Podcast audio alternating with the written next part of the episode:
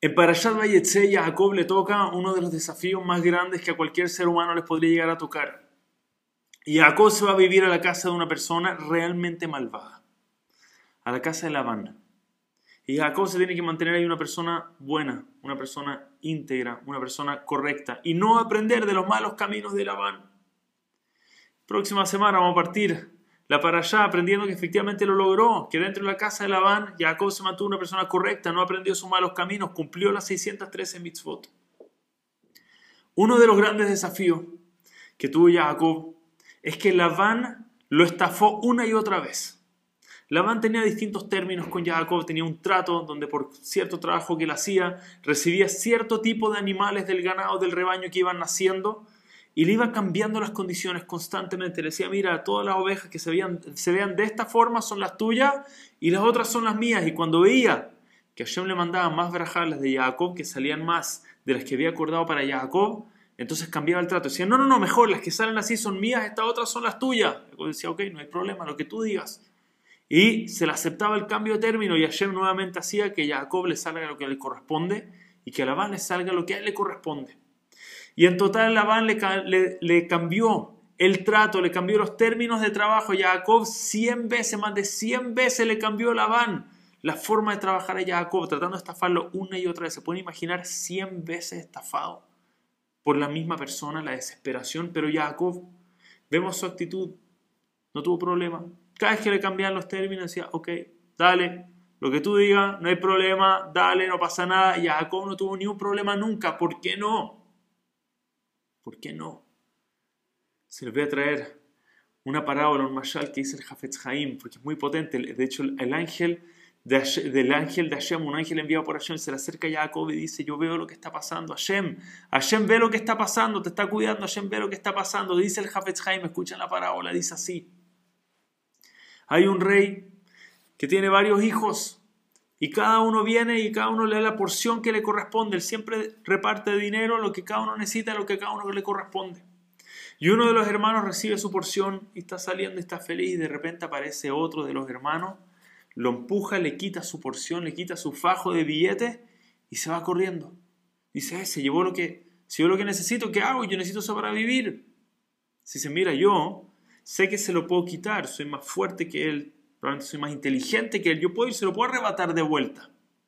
Pero si mi papá después, el rey, ve que los hermanos estamos peleando por dinero, que veo que le estoy haciendo conflicto, que nos empezamos a empujar y que efectivamente se lo arrebaté de vuelta, pero cuánto sufrimiento se lo va a causar a mi padre. Es verdad, lo puedo conseguir si quiero, pero yo no quiero que mi padre sufra. Está bien, la próxima vez va a repartir, la próxima vez va a ser más cuidadoso, que no me lo quite, pero, pero no quiero que mi papá vea que sus hijos están peleando, eso no le va a dar eso no le va a causar ninguna alegría a mi padre, no le voy a hacer eso.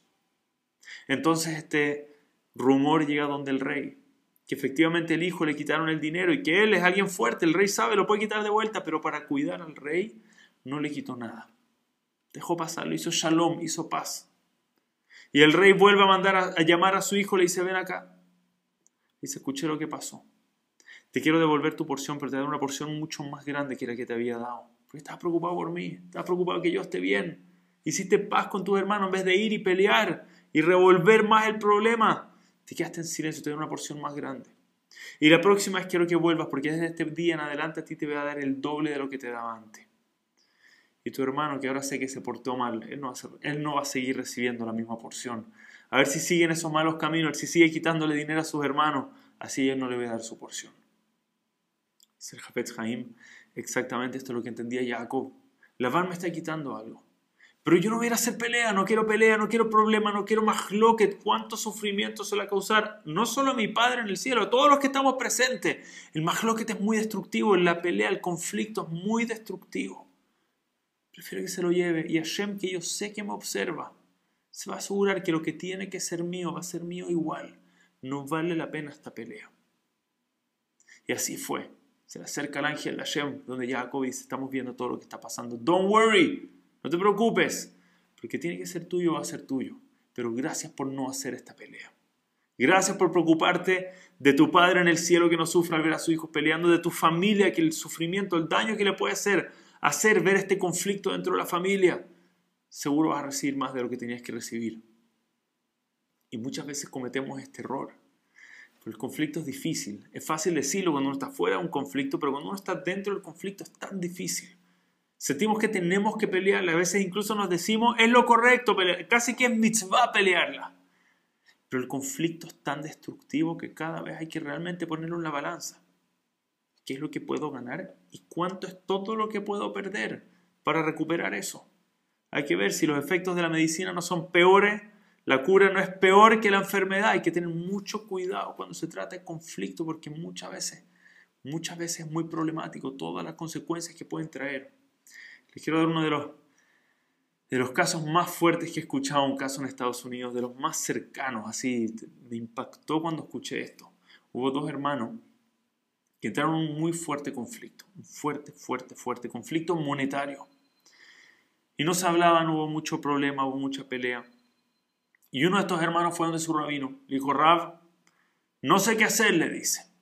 No quiero causar más pelea, pero yo te digo, le dice, el dinero que él se llevó me corresponde. Y le muestra los documentos y le muestra todo. Le dice, what do I do? ¿Qué tengo que hacer? No sé qué hacer. Dice, mira, en un caso común y corriente, yo te diría, sentémonos, veamos, evaluemos, si o no trae, lo hagamos un din Dice, pero antes de eso, le dice, quiero que tú me digas, le dice, porque necesito saber esta respuesta antes de hacerlo. ¿Cuánto crees tú realmente que todo viene a en este mundo? Dice, no, totalmente, nunca en mi vida he tenido duda.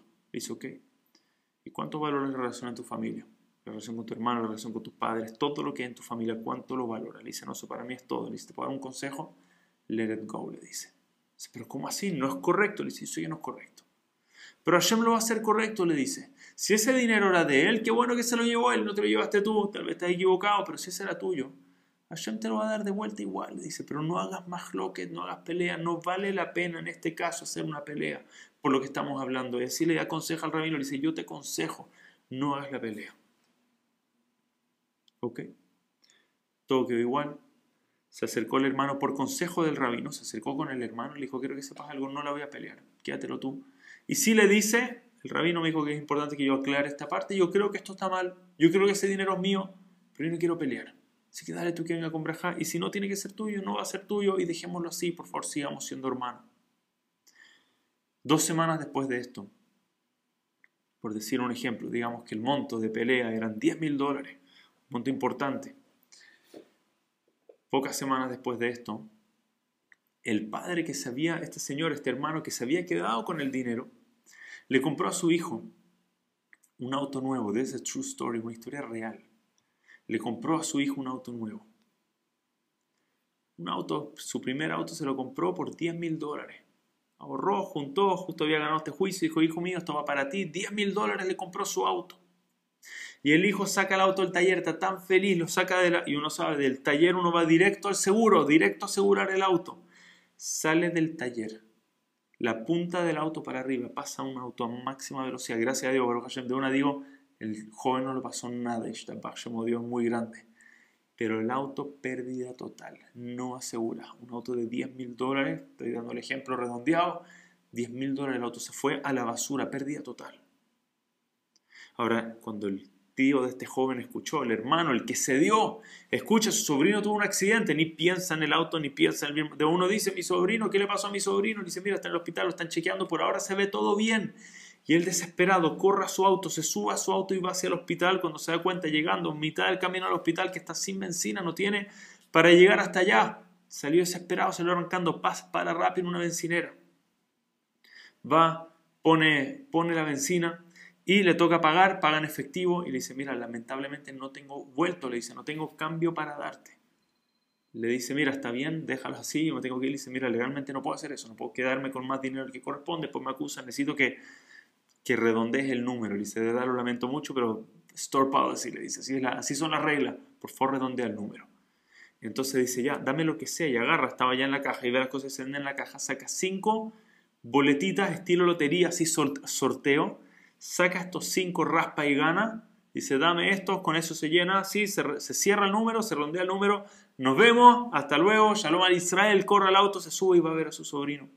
Y una vez que llega, abre con el hermano, se relaja, se tranquiliza, uff, ya, sabes que Baruch Hashem, está todo bien.